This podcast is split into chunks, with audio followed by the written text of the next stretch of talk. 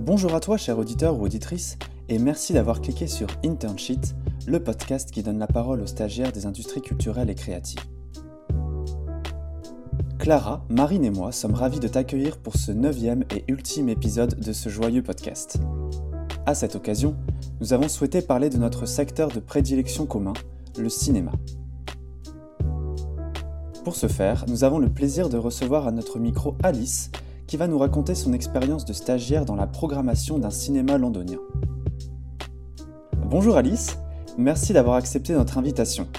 Pour commencer, peux-tu te présenter à nos auditeurs et leur expliquer ton parcours en quelques mots? Bonjour Mathias, bien sûr. Euh, alors, euh, donc, euh, je m'appelle Alice, j'ai 23 ans, j'ai fait des études littéraires, donc j'ai d'abord fait une prépa littéraire. ensuite, j'ai intégré l'école normale supérieure en études cinématographiques et en parallèle, je faisais un master en fait d'études de cinéma à Paris 3. donc, j'étais un peu prédestinée pour faire de la recherche. Mais grâce euh, en fait à une année de césure euh, entre mon M1 et mon M2, j'ai pu faire pas mal d'expériences euh, professionnelles qui m'ont donné envie en fait de, de quitter la recherche pour m'engager pleinement dans une carrière dans l'industrie cinématographique. Et donc le stage dont tu vas nous parler aujourd'hui, c'est un stage que tu as réalisé pendant cette année de césure? Exactement, ouais. Tu peux nous expliquer un petit peu en quoi consiste ce stage? Bah oui, bien sûr. Donc c'était juste avant le Covid, c'était en 2019. Euh, j'étais assistante de programmation euh, au Ciné Lumière euh, de l'Institut français à Londres. Donc c'est un cinéma de deux salles, une salle, une petite salle et une plus grande salle. Et mon rôle, en fait, c'était d'assister la programmatrice du cinéma dans la programmation hebdomadaire des films, en fait, dans ces deux salles. D'accord. Et est-ce que tu peux nous, expliquer un petit peu comment tu as trouvé ce stage donc à Londres, à l'étranger? Euh, oui, alors très simplement, en fait, j'ai candidaté sur euh, Profil Culture. Il y avait une offre euh, qui, qui avait été publiée en juin, je crois, début juin, pour commencer en fait fin août. Et donc j'ai postulé sur Profil Culture et j'ai été contactée une semaine après par la programmatrice. Euh, alors, on a d'abord eu une sorte d'entretien euh, téléphonique qui a été reporté parce qu'en fait, entre deux, euh, elle était à Cannes, donc peut-être que c'était plutôt mai, mais elle était à Cannes, donc je me souviens, j'attendais vraiment son coup de fil et finalement, au dernier moment, elle l'a reporté parce qu'elle n'était pas disponible. Et on a juste fait comme ça deux entretiens téléphoniques qui sont extrêmement bien passés. Et finalement, donc elle m'a sélectionnée et je l'ai rencontrée pour de vrai, en fait, quand je suis arrivée à Londres euh, au mois d'août. Et donc, tu as, trouvé ce stage à l'étranger sur Profil Culture, tu dis, donc c'est possible aussi euh, de trouver... Euh, oui, comme en fait c'est un stage qui était proposé par le réseau de l'Institut français. C'est un peu particulier puisque donc c'est pas vraiment un stage proposé par des étrangers purs et durs. Ça fait vraiment partie de ce réseau-là. Donc il y a souvent des offres en fait pour aller aux quatre coins du monde pour être assistant culturel, en art visuel, en théâtre. Et même quand je suis arrivée à l'Institut français, en fait, il y avait beaucoup de stagiaires dans chaque service, service musical, service com, service cinéma. Euh, il y avait une stagiaire en fait qui venait, euh, qui venait bah, de, eh bien, de France. Et donc, euh, quelles étaient leurs exigences par rapport au niveau d'anglais? Alors, concernant le niveau d'anglais, en fait, bah, l'entretien que j'ai fait, c'était avec une Française. Et l'institut, en fait, il y a énormément de Français dans l'institut français. Le seul moment, en fait, où, je parlais anglais, c'était euh, dans le rapport euh, avec les distributeurs britanniques, en fait, euh, avec lesquels on prenait contact pour programmer leurs films. donc, en fait, c'était surtout un anglais écrit, puisque changé beaucoup par mail.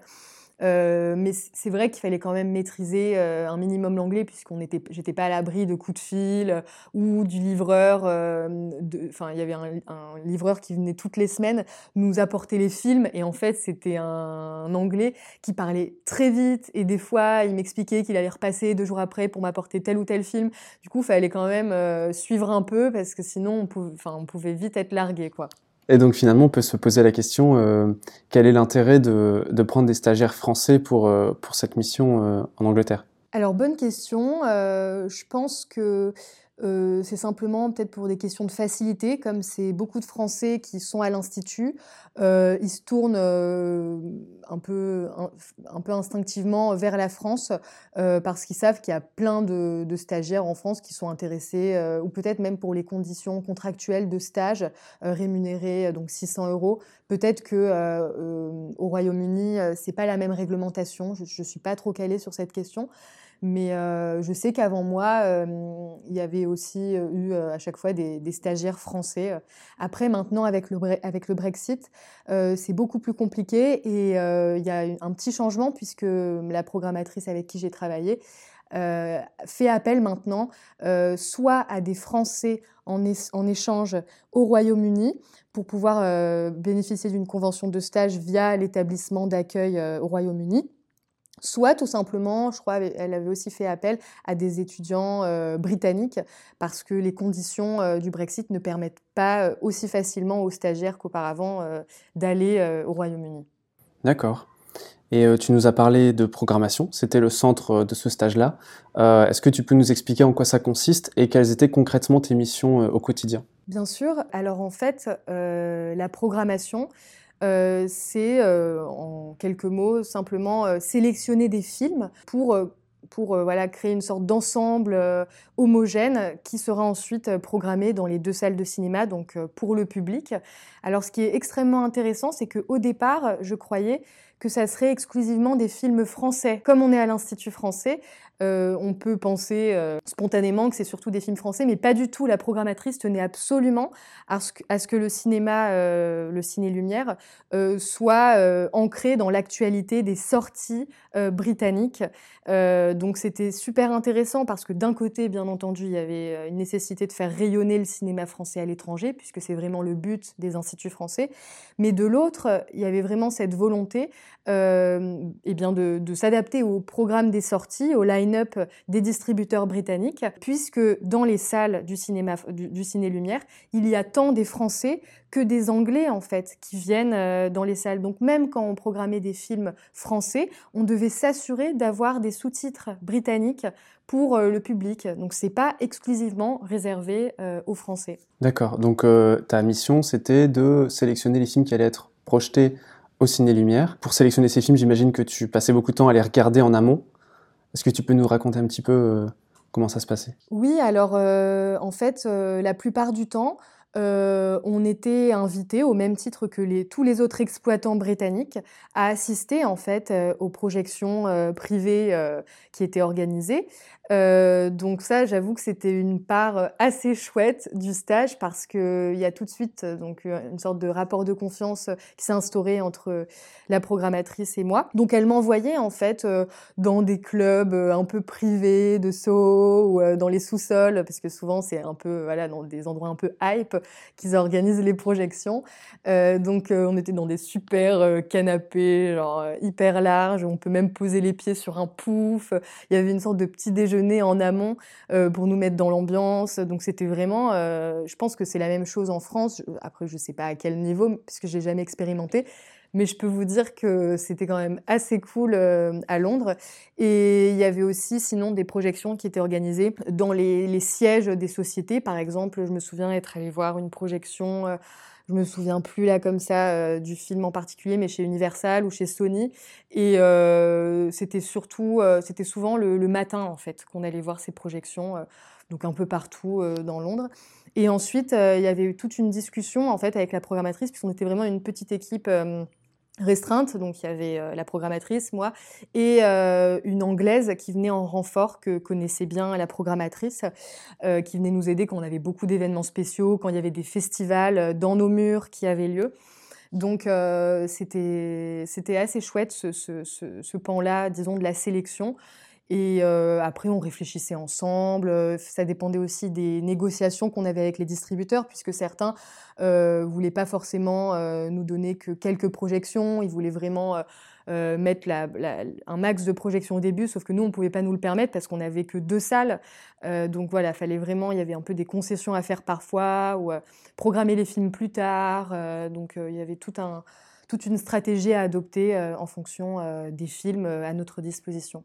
Et est-ce que l'organisation que tu décris, ça correspondait à ce que tu imaginais du fonctionnement de la programmation et puis pas, pas tellement parce que c'était vraiment ma première expérience. J'avais un peu une idée parce que quand j'allais en salle de cinéma en France, je, me, voilà, je, me projetais un peu en me disant ah oui ils ont dû fonctionner de telle, telle ou telle manière. Mais là euh, comme on était confronté aussi au système euh, britannique, c'était intéressant parce qu'il y avait un mix vraiment entre les nouvelles sorties et aussi euh, des sorties plus de films de patrimoine. Donc ça, je m'y attendais pas par exemple. Je croyais qu'on allait plus se caler sur les line-up, donc les, les, plans de sortie des distributeurs. Et finalement, il y avait vraiment une sorte de mélange, une sorte de diversité et d'éclectisme qui était assez intéressant. Euh, donc on a fait par exemple tout un mois de rétrospective sur des figures un peu emblématiques du cinéma français parce que aussi euh, on dépendait euh, des supérieurs. La directrice de l'Institut français tenait à ce qu'on valorise le cinéma français. Donc on a eu Alain Delon, on a eu aussi Delphine Seyrig, voilà des figures un peu emblématiques qui plaisent aussi aux Britanniques. Donc cette, diversité et cet éclectisme, oui, m'ont beaucoup plu en tout cas dans, ce processus de sélection et euh, et, de programmation. Et donc, quand tu allais voir les films euh, dans les projections, après, tu devais euh, rendre comme un compte rendu du visionnage à ta, à ta, supérieure Comment ça se, comment passait? Ben En fait, avec la programmatrice, on avait beaucoup de discussions, surtout autour des films. Et elle, elle essayait après quand même d'aller les voir ou de demander un lien de visionnage au distributeur parce qu'elle n'avait pas forcément le temps d'aller passer deux heures dans une salle de cinéma. Euh, donc c'était beaucoup de discussions. Après, parfois, elle avait vu des films aussi euh, dans des festivals, par exemple. Euh, euh je sais plus quel film, peut-être Le portrait de la jeune fille en feu, mais quoique ce film, il était dans le cadre d'un festival, mais elle l'avait vu à Cannes, où donc elle avait quand même une vision un peu d'ensemble avant. Mais parfois, ça m'arrivait, oui, de faire des petits comptes rendus.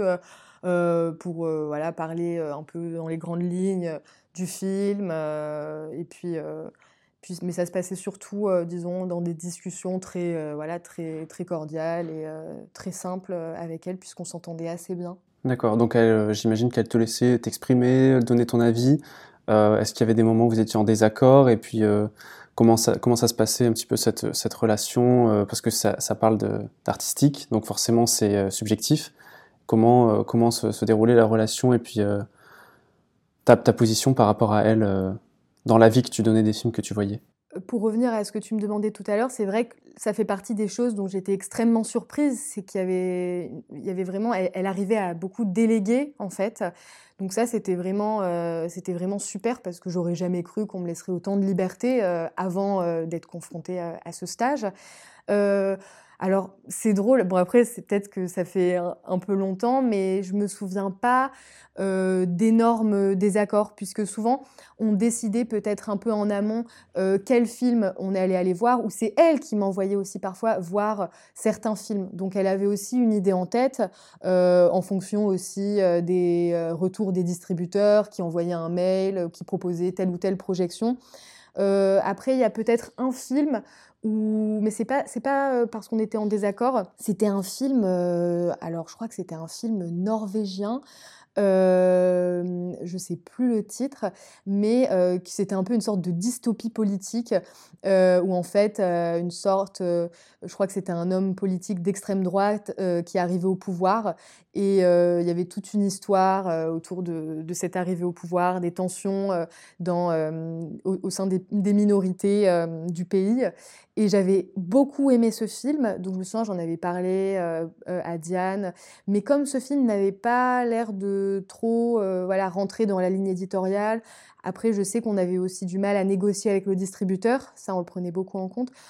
Finalement on l'avait pas programmé. Donc en fait, ça dépend, euh, ça dépend, oui, de la, ligne générale qu'on avait euh, décidée au départ, et aussi des négociations euh, a posteriori avec les distributeurs.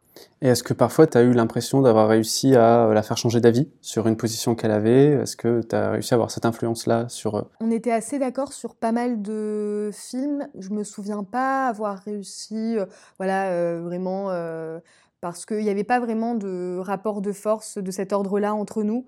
donc là, comme ça, ça me dit rien. J'ai pas de souvenir en tête concernant cet aspect. Tu parlais des négociations avec les distributeurs. Est-ce que tu participais à, à ces négociations? Alors les, négociations se faisaient euh, exclusivement euh, par échange de mails en fait avec les distributeurs, mais c'est vrai que c'est quand même la programmatrice euh, qui chapeautait un peu tout et quand je, négociais des projections supplémentaires pour la semaine suivante, elle passait voilà elle passait quand même derrière moi pour bien vérifier. Et puis elle aussi, je sais que parfois, moi, moi j'avais pas, je pense, la, carrure, mais parfois, elle-même, lorsqu'elle allait à des projections en présence des distributeurs, donc, parce que des fois, il n'y avait pas des distributeurs qui étaient là, mais quand ils étaient là, à la fin de la séance, si le film lui avait beaucoup plu, qu'elle les connaissait, elle leur, elle leur parlait voilà, de sa, volonté de programmer le film, et ils commençaient déjà un peu à négocier ou à dire qu'ils seraient intéressés à partir de telle ou telle semaine de, programmation. Donc, euh, mais c'était quand même elle, euh, sur ce, cet aspect-là, qui, euh, qui manageait un peu les négociations globales.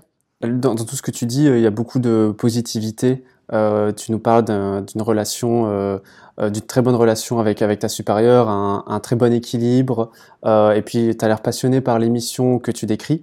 Est-ce qu'il y avait des aspects beaucoup plus négatifs, des choses qui t'ont déçu ou euh, mis mal à l'aise ou euh? Alors au sein euh, du bureau avec la programmatrice et son associé, il y avait pas, est tout s'est extrêmement bien passé, mais c'est plutôt lors des réunions un peu voilà avec les, supérieurs où c'était un peu plus tendu parce qu'on devait euh, collaborer en même temps avec le département communication qui allait ensuite euh, créer la brochure euh, avec les différents contenus des films, avec la directrice de l'Institut français, avec l'attaché audiovisuel.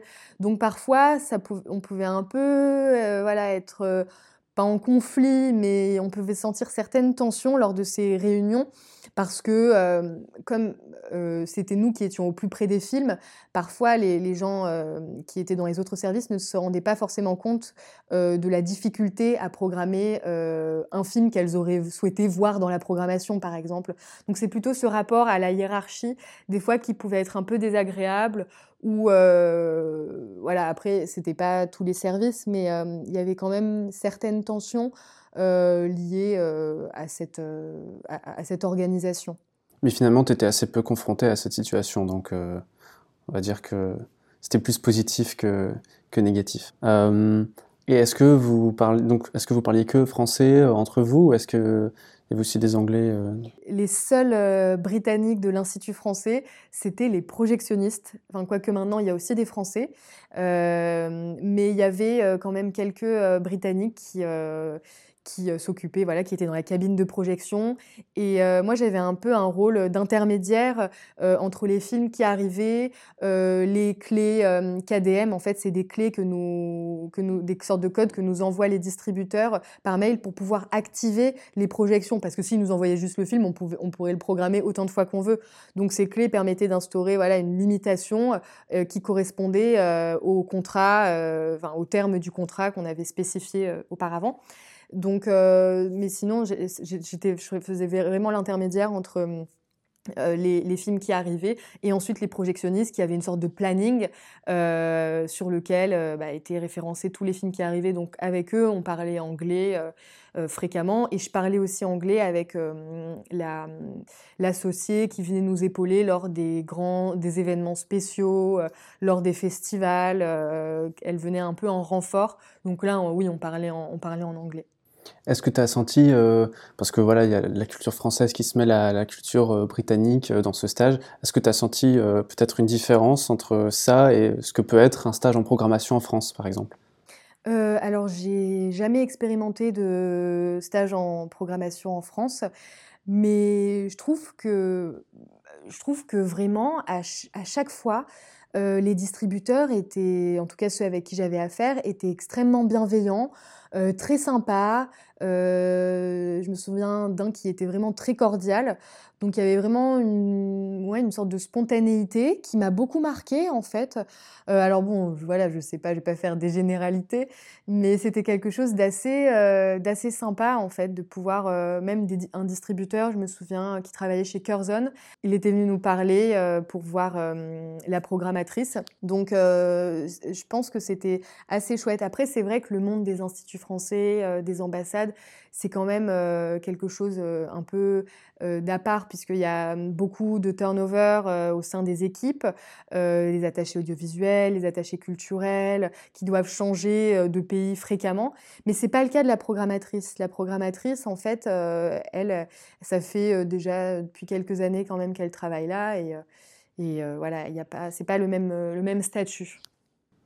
et donc, tu nous as beaucoup parlé de ta mission principale qui est d'aller voir des films et de faire remonter ton avis sur les films et savoir si c'était en cohérence avec, euh, avec la ligne éditoriale euh, du cinéma. Est-ce qu'il y avait d'autres missions euh, à côté oui, alors bah, il y avait tout le côté édito en fait.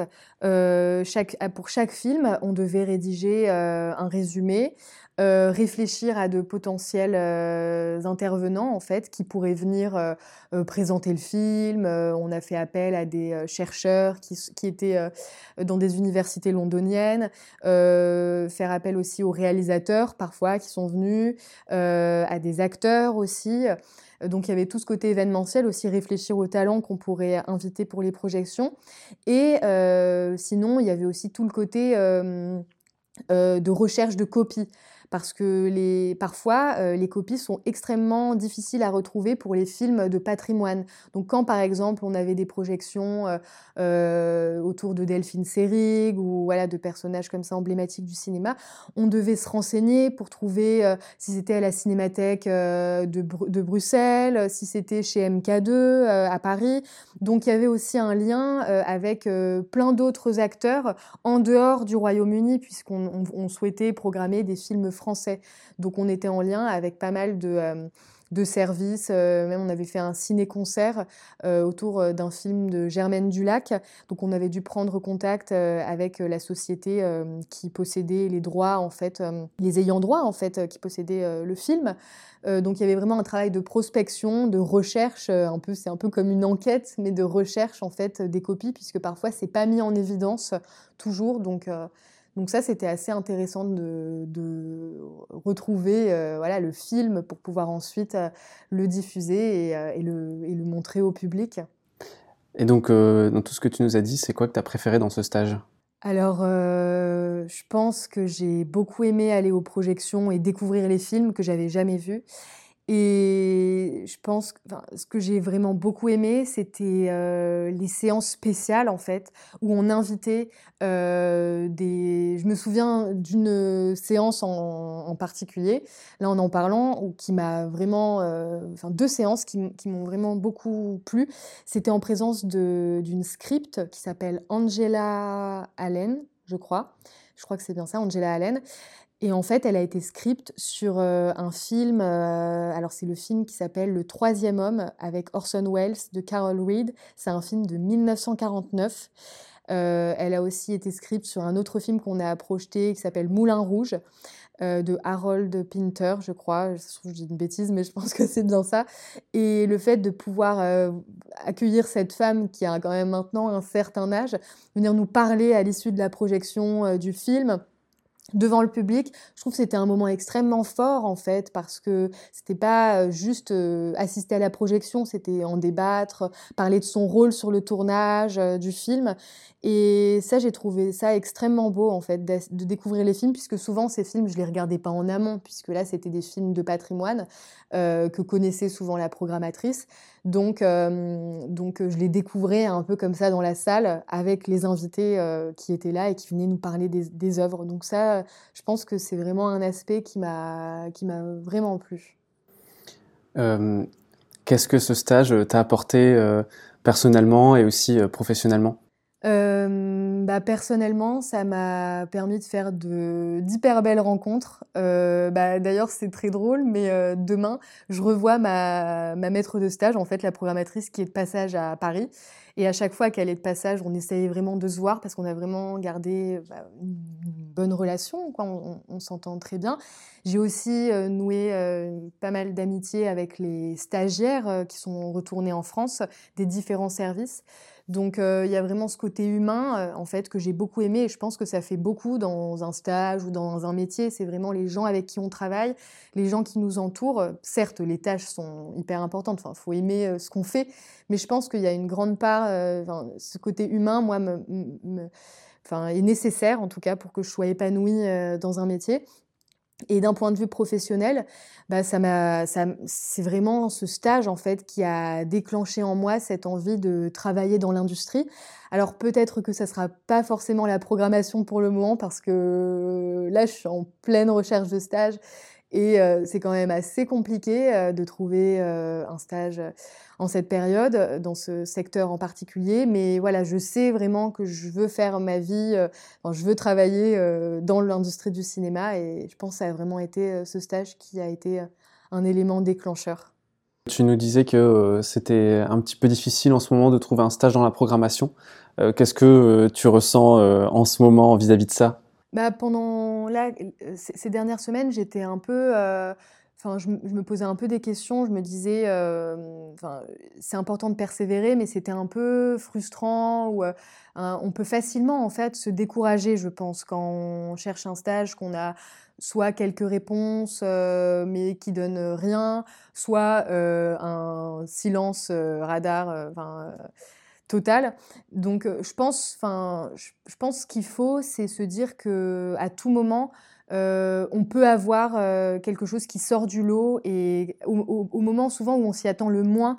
Donc il faut pas, faut pas se décourager. Il faut peut-être aussi ouvrir un peu son champ de recherche parce que moi au départ je me disais c'est la programmation, mais en fait il y a plein d'autres secteurs dans l'industrie du cinéma que je, je, connais moins bien. Par exemple, le développement. Euh, donc, euh, vraiment, c'est vraiment euh, l'extrême opposé, vraiment au, sein du développement des films, de l'écriture scénaristique, comment, en fait, se monte un projet avant même qu'il ait été tourné. Et je me dis qu'en fait, ça peut aussi être intéressant de découvrir d'autres aspects et pas se fermer simplement dans une direction. Je pense que ce qui est important, c'est vraiment de se laisser surprendre, euh, par euh, voilà, les rencontres, euh, les, opportunités, et, se dire qu'on y arrivera à un moment ou un autre, parce qu'on ne peut pas toujours arriver à ce qu'on veut dès le départ. Et je sais que j'en avais beaucoup parlé avec la programmatrice. Et pendant très longtemps, elle a beaucoup aimé son métier. Elle, était distributrice. Et maintenant, elle fait de la programmation. Et c'est super, en fait. Tout ce qu'elle a appris avant en distribution, bah, ça lui permet aujourd'hui d'être une super programmatrice et, de, et, se plaire dans ce métier.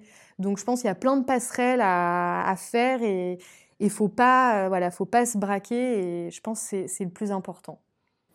Bah, parfait, on va, on va finir sur ces conseils et puis on te souhaite euh, de trouver ton stage euh, très bientôt. Merci. et euh, merci d'avoir témoigné à notre micro. Merci à toi. Nous arrivons ainsi au terme de cette aventure podcastique qui t'a fait découvrir le parcours de stagiaire au sein des industries culturelles et créatives. Clara, Marine et moi avons pris beaucoup de plaisir à te concocter ces épisodes au fil des semaines. Nous espérons que les témoignages de nos invités t'auront inspiré que tu auras appris des choses sur ces industries et surtout, toi, étudiant, futur étudiant ou jeune diplômé qui aspire à la même vie professionnelle que nos invités, que tu auras bénéficié de tous leurs précieux conseils. Nous tenons à remercier chaque invité pour leur participation et la confiance qu'ils nous ont accordée, et à toi, cher auditeur ou auditrice, pour le temps que tu as consacré à nous écouter. Au revoir